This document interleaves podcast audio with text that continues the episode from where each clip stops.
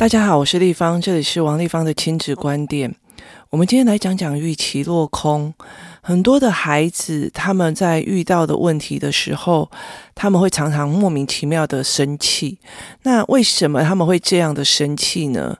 例如说，你觉得带他出去玩，那你你的玩的预期跟他的玩的预期，就是他在脑海里面的成像是不一样的。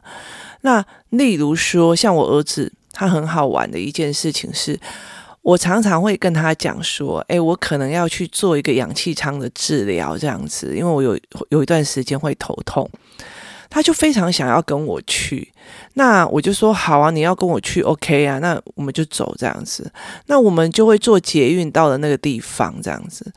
那到那个地方做完治疗之后，然后我们要回来的时候，他就会坚持一定要在美丽华那站下车。我就跟他讲为什么，原来是第一次的时候，我们全家过去做这样子的服务的时候，那回来的时候我们就去美丽华吃饭。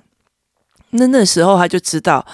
三楼还是四楼的地方，就是那个有那个美丽华的那个宝可梦的那个游戏机，那所以他有玩过一次，那他就觉得说，所以你每次要去做这个治疗，就应该要去美丽华，去的美丽华就应该让我玩一场游戏机。不好意思，这是你个人的预期，跟我的预期是连不上关系的。可是有很多的小孩在这个时候就会发飙哦，就很多的小孩没有办法去理解什么叫做预期落空，那他们会觉得那个东西非常非常的不舒服。那我常常会跟他们讲说，如果你可以解释这件事情，那个不舒服就可以解办。所以我有一段时间会常常带着孩子去做这样子的教案。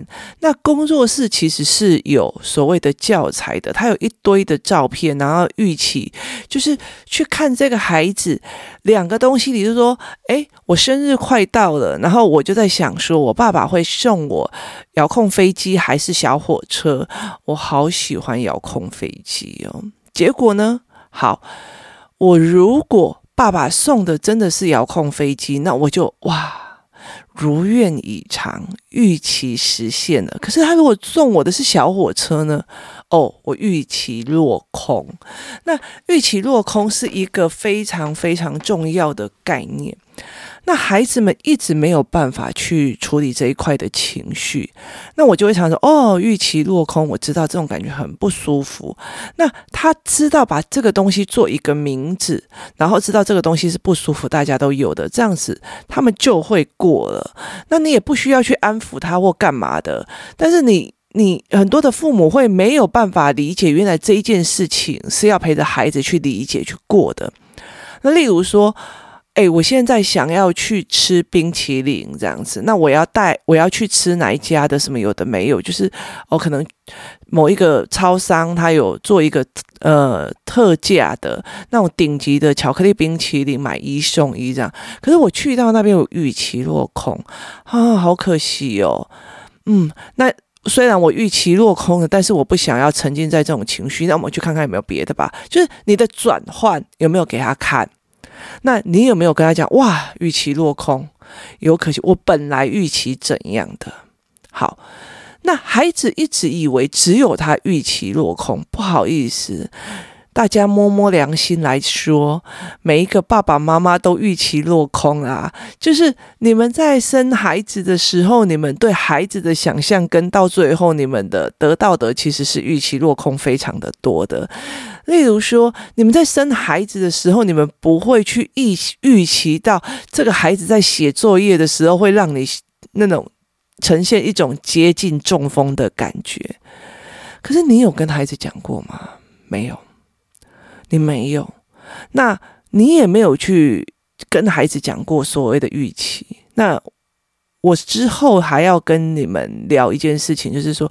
但是你所举的例子，不可以说我预期你是个健康快乐的孩子哦。这件事情我真的觉得是天方夜谭，因为我觉得人不可能一辈子快乐，然后永远健康。因为如果你你这样子讲的话，你常常跟他讲，我只希望你一辈子健康快乐，你知道吗？他连感冒都觉得对不起你，然后他的人生在忧伤的时候，他就觉得对不起父母，那种愧疚感其实是蛮可怕的。但是很多父母不知道他们在犯这一个错误。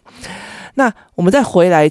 讲看看，就是预期落空这样子。我预期跟你有一个非常亲密的亲子关系。例如说，我说我女儿，我预期可以跟你一起去逛街啊，买衣服啊，或者是一起去发廊洗头这样子，就像姐妹淘这样子。结果你不想跟我去剪头。其实像我妈以前有一段时间，她就觉得可以跟着女儿一起去洗头啊，一起去去理发店里面 settle，真的是一件非常幸福的事情。可是我跟你讲哦，我到了国中二年级，我就发誓，哎，国中三年级吧，我就发誓，我这一辈子再也不跟我妈去发廊了。为什么？我可以就是坐到那个椅子上的时候啊，然后我妈就说把它烫起来，你了解的意思吗？所以我那种什么贵宾狗的绰号啊，然后或者是歪姐的那种绰号，你知道有一次我妈就觉得说，国中三年级每一个月都在剪头发，因为我们那时候规定在耳下一公分，每个月都在剪头发，好烦哦，然后就直接跟他讲说，帮他理个耳上的吧，耳上你知道吗？那多丑吗？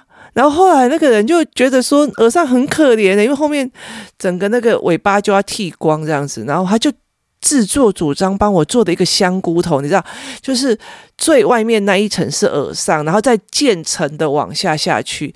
从此之后，我的绰号就叫歪姐。那老实说，其实我那时候就觉得，天哪，跟我妈出去真的是会疯的。她小学四年级，她她想象要跟你去 settle。你在小学四年级，我烫了一个爆炸头去学校，然后那时候啊，我就戴了一个帽子，我再怎么样都不肯把帽子拿下来。那我记得印象非常深刻哦，我身边的一个男同学就问我说：“你帽子为什么没有要拿下来？”那我就跟他讲说：“我就不想你管我。”然后他就说：“你帽子拿下来要上课了。”然后我就很逼不得已、很痛苦的再把帽子拿下来，然后他就讲了一句。唉，烫头发而已，有什么好不好意思的？你有点意思吗？他他他当下救赎了我，就就这个男同学真的是当下救赎了我。你知道，为了那个头，我已经纠结了星期六、星期日两天了，你知道吗？所以我后来就觉得，我打死不愿意跟我妈妈去理发院这样子。可是你的预期是什么？后来得到的是什么？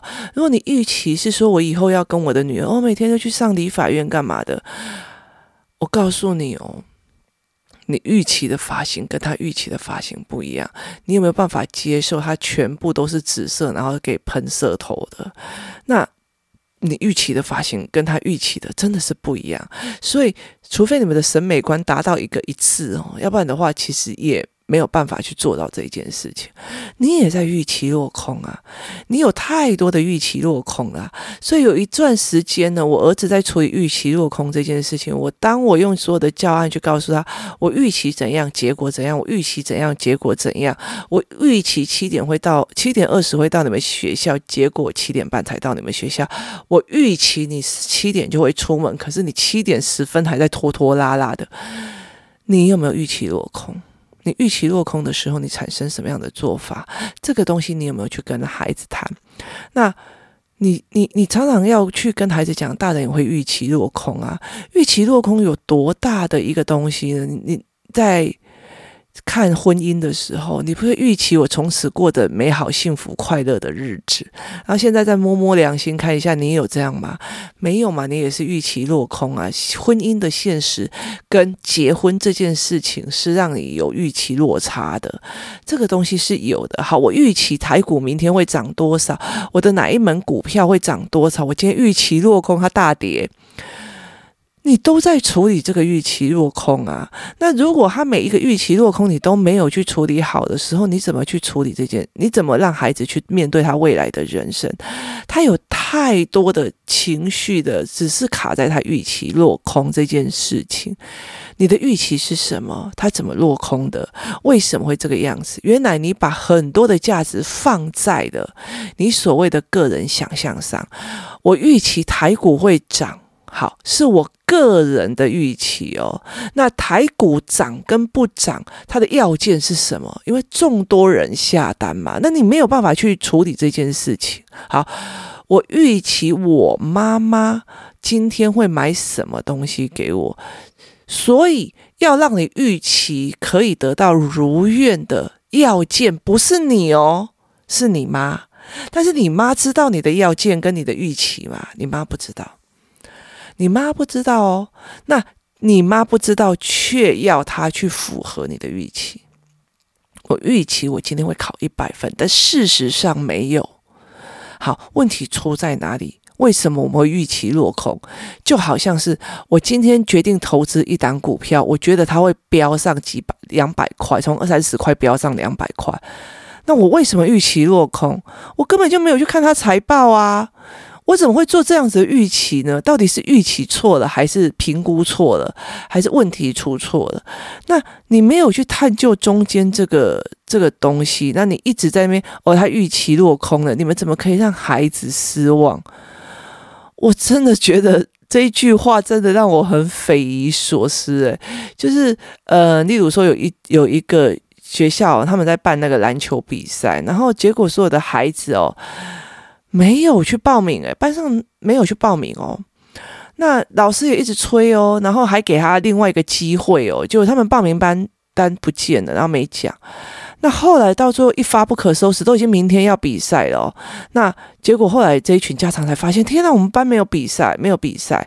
那就后来他们就用了很精很多的办法，去去跟家长会长讲啊，干嘛有没有用了非常多的办法，没有办法。为什么？因为比赛是要安排赛程的，就是呃几班跟几班比，然后几班再跟比，你中间要插进来，那当然是没有办法啊。人家都已经把事情都做好了，那家长就想说：天哪，这小孩子你们怎么舍得让小孩伤心？Hello。什么叫做你们舍得让小孩伤心？我真的很想说，那你们怎么舍得让这一些已经做好事的再重做？就是你自己没有去争取，你没有报名了，那你就去负担这个后果。你伤心是一定会有的，为什么要扯我的舍不舍得？那今天如果是一个呃国际的竞标案，你错失了报名的时间，你错失了去做是做去做简报的时间，那我难道可以去跟这些世界的大厂说，你怎么舍得让我难过？Hello，你好吗？所以。你必须要去理解，你传达孩子的是什么？就预期落空啊！你本来以为的，但是你为什么？你们为什么把这么重要的申请单放在这里？然后，但是你们却没有去监督这个同学去进行。那你为什么要去告诉他你舍得不是不舍得？那预期小孩子预期落空的好难过，难过就难过。预期落空这件事情，在婚姻里面，所有的父母没有看到吗？你了解的意思吗？在育儿的过程里面，你们也有看到啊。你们所有的不甘愿，所有的不舒服，难道不是因为预期落空吗？但是我们还是吞下去，自己继续往前走啊。因为你每天都有新的柴米油盐，你每天都有新的工作任务，你每天都有新的事情要做啊。你早上起床就要送小朋朋友去上学。你早上起床就要为保姆费，为了吃喝的在做，你没有时间在处理预期落空。那预期落空，你就会觉得啊，这这这很理所当然啊。那我们只是错误的想象嘛？谁不是在怀孕的时候对孩子里面有一种预期？可是后来有吗？你当然一定会有多多少少的预期落空嘛。那。这个东西，你当然，你你不能说你不能想象，但是我们事实还是要去面对。所以，其实你一直在处理他的情绪啊，不要难过，不要干嘛，今天怎么又生气了，怎么干嘛？其实他有很大的部分是孩子卡在的，他不知道什么叫做我预期我落空了，我预期今天出去玩，但是下雨了，我就不能出去了。好。爸爸妈妈要多少用预期？你知道这个东西对我来讲是最厉害的，你知道吗？我每天早上，假日的早上，我会很早起来，然后我就坐在那边，然后就开始划手机。为什么呢？我预期小孩赶快把今天的功课做完，我们就可以出去玩了。他三点才做完，下午三点，请问你要去哪里啊？没有。所以我预期落空了。我每个礼拜六日哦，就在他们功课拖拖拉拉的过程里面，去表现着我预期落空的样子。那你为什么不陪孩子练呢？因为你们怕孩子预期落空伤心，你们怕孩子有情绪，所以你们没有办法陪他练。但是事实上，你要不要陪他练？预期落空这件事情，每一个人都有。那。有时候你就要知道什么叫做止血，就是你投资认赔出场嘛。那你要怎么止血？婚姻你要怎么止血？那孩子这件事情你又是怎么看的？你这样拖拖拉拉，算了，我自己出去玩，爸爸你自己负责带。那这个东西是你怎么去陪孩子去看？我也预期这个孩子早上很早就起来啊。那我觉得最好玩的有一件事情是我的儿子很喜欢。有一次在看电视的时候，有一段时间就会有一个。有一个农场的广告，然后他就会说这里有什么小猪赛跑啊，或者是有些哪些农场啊可以喂养喂干嘛这样，然后意图吸引所有的孩子去，然后我小孩好兴奋，你知道吗？妈妈，我要去这里，我要去这里，我要去这里。哎，我的小孩那时候才国小一年级吧，他每天都讲，因为那就是新闻里面会有的广告这样子，但是他最后一个重点是早上十一点前入园。门票一百元，那我就说好啊好啊，那我们就去啊！哎，早上十一点以前门票一百元，那我们要十一点前去啊！要不然三点去的时候你看什么啊？那你要用，你还要付原价，然后你还要。你就是你还要用原价，然后三四百块，然后你又看只有看三十分钟，那我就是要讲说，好好好，那我们就是这样子，那我就跟他开始跟他算哦，十一点前要录影，从我这边到那边哦，大概要几个小时，那你要几点起床，然后几点把你的作业跟功课做完，那我们就可以去了哦。那他就说，好好好好好，你知道吗？我们到现在已经一年多了，我们都还没有出去。然后他每次只要在看到那一个。广告我就说，对呀，我也预期我有一天哦，我儿子啊会早一点把事情做完，我们就会去。我每个礼拜六都在预期落空，对，你每个礼拜六都在预期落空，你怎么跟孩子讲？对，你怎么跟孩子讲？你怎么去面对那个预期落空？其实我觉得有很多的父母也是这样子哦，也是要想想这一件事情。你预期你的孩子是个品学兼优的孩子，结果你没有了。那你在咒骂孩子的时候，你在打孩子的时候，你真的是在陪着他面对成绩这一块事情，我读不来，或者是面对他的学习障碍，还是在面对你自己的预期落空？孩子要面对预期落落空，你也要面对预预期落空，我也在面对我的预期落空啊！是很多工作室的妈妈常常在跟我讲说，我每天都在看你在。崩溃啊！就是我一段时间就会在看你在崩溃，因为呃，如果你们仔细的去观察的时候，我的粉丝专业是写同好会，我的意思就是说，我觉得全世界跟我一样用同样方式在思维教养的人是一定有的，可能是占少数，但是他一定有的，所以他变成一个同好会。我只是要号召你来，就像说大家喜欢骑重机的，那我号召你来，那。益处就是你本身喜欢重击的，而且你也有重击，我号召你了，所以我就觉得我以教养理念来吸收这个同好会。那我会常常讲很多事情，我后来才发现，原，原来你们的角度不是这样，哦，原来你们要讲的这么的仔细，哈，原来你们不是这样思维的，那。后来我在慢慢的一次一次修正跟崩溃的过程里面，开始在讲，哦，我在承认了我的思维跟别人真的是不太一样，我的预预期有点落空，包括做 podcast 的也是一样。我后来才慢慢的理解我的思维跟别人不太一样，那我必须把很多的思考讲清楚，那也。避免你有一天走进工作室的时候预期落空。工作室是这个样子：如果两个小孩子在打架，那我要知道 A 为什么打 B，B 为什么打 A，那两个人的原因各自卡在哪里，然后妈妈领回去各自练，而不是你摊手说丽芳，你看啊，他就这种个性啊，你看要怎么办？就是你不要变成一个依赖性的放弃思维者，然后把这个孩子的问题丢给我。那我从以前到现在，因为我曾经预期所有的妈妈都跟我一样，他们知道所以不教，所以你知道我很多的呃。像有些人就问我说：“哦，谢谢你写文章骂我。”我说：“我有吗？”那后来我才会理解一件事。我跟他，我会跟他们讲说：“我如果会写文章，让你感觉被骂，通常是因为我觉得你明知道却不帮孩子。